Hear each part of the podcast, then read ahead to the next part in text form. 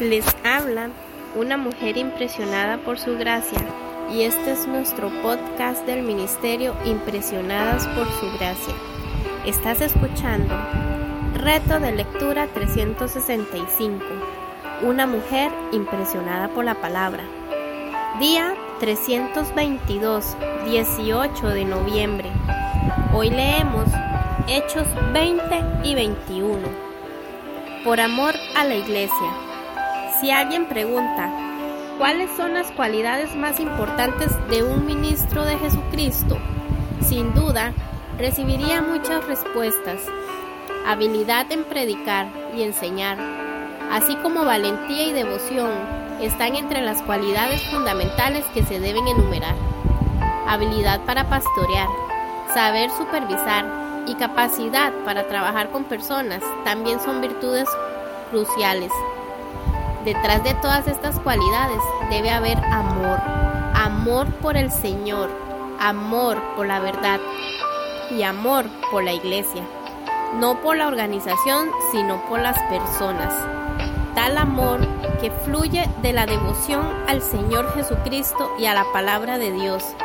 Caracteriza a todos aquellos que ejercen el noble liderazgo en la iglesia. La historia de la iglesia estaba rotada de ejemplos de quienes sacrificialmente la amaron. Sin embargo, ningún hombre amado alguna vez a la iglesia más que el apóstol Pablo. Él expresó frecuentemente ese amor en sus cartas. El apóstol no solo dio su vida por la iglesia, sino que también soportó mucho sufrimiento por ella.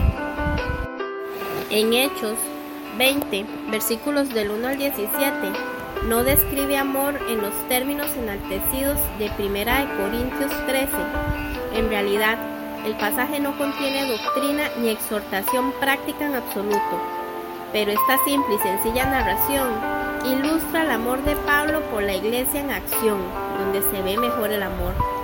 Ese amor se hizo visible en exhortación, entrega, persistencia, disponibilidad y preocupación del apóstol. Una señal segura de auténtico amor por la iglesia es la exhortación desinteresada e incansable de la palabra de Dios, como lo vemos en los primeros versículos de este capítulo 20.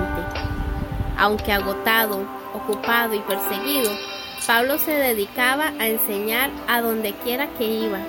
Su pasión consumidora, incluso a riesgo de su propia vida, era ver a los creyentes llegar a la madurez espiritual. Así lo expresó en Colosenses primera, versículo 28, a quien anunciamos amonestando a todo hombre y enseñando a todo hombre en toda sabiduría, a fin de presentar perfecto en Cristo Jesús a todo hombre. La persistencia de Pablo en los versículos 3 al 6 es otra señal de su amor por la iglesia. En este pasaje modeló la persistencia del amor de que escribió en Primera de Corintios 13, donde lo describe como paciente, versículo 4, que todo lo soporta, versículo 7, y que nunca falla, versículo 8. El amor incansable y persistente persigue el bien de los demás. El valor de la convicción. El compromiso valiente, derivado de fuertes convicciones, es una cualidad esencial que se encuentra en todos aquellos que Dios escoge para dirigir.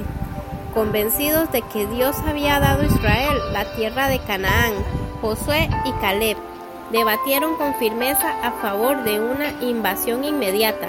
Números 13, 30 y 14 versículos del 7 al 9 a pesar de los consejos temerosos y cobardes de los otros diez espías, creyendo que Dios le daría a su pueblo la victoria sobre las fuerzas cananeas dirigidas por Císara, Débora instó a Barak a guiar a los israelitas contra los enemigos. Jueces, capítulo 4, versículos del 4 al 14. Tal era la convicción de David en que Dios derrotaría a Goliat uno de los malditos hijos de Anac, y que liberaría a Israel de los filisteos, que de buena gana arriesgó la vida en batalla con el gigante. Primera de Samuel, capítulo 17, versículos del 32 al 37. Sadrach, Mesach y Abednego estuvieron dispuestos a renunciar a sus vidas antes que a su convicción de que solo a Dios se debe adorar. Daniel 3, 16 al 18. Daniel también estuvo dispuesto a morir antes que a dejar de adorar al Dios verdadero. Daniel 6:10. El apóstol Pablo se paró en la línea de aquellos santos que tenían tales convicciones fuertes. En el capítulo 21 podemos observar que estaba concluyendo una misión importante de entregar fondos de ayuda de parte de las iglesias gentiles en Asia Menor y Grecia para la gran cantidad de pobres de la iglesia de Jerusalén. A causa de los muchos peregrinos en esa iglesia y de la enemistad y persecución hacia los creyentes de Jerusalén, había muchos pobres entre la congregación que estaban en constante necesidad. La iglesia seguramente había agotado sus recursos en la generosidad de los primeros años. Capítulo de Hechos 4, 32, 37 y ahora necesitaba ayuda generosa. Segunda de Corintios 8:20 y 9:5. El objetivo de Pablo no solo era suplir las necesidades básicas de la congregación en Jerusalén, Gálatas capítulo 2 versículo del 9 al 10, sino también solidificar la amorosa unidad entre las iglesias judías y gentiles. Efesios 2, 11 al 17.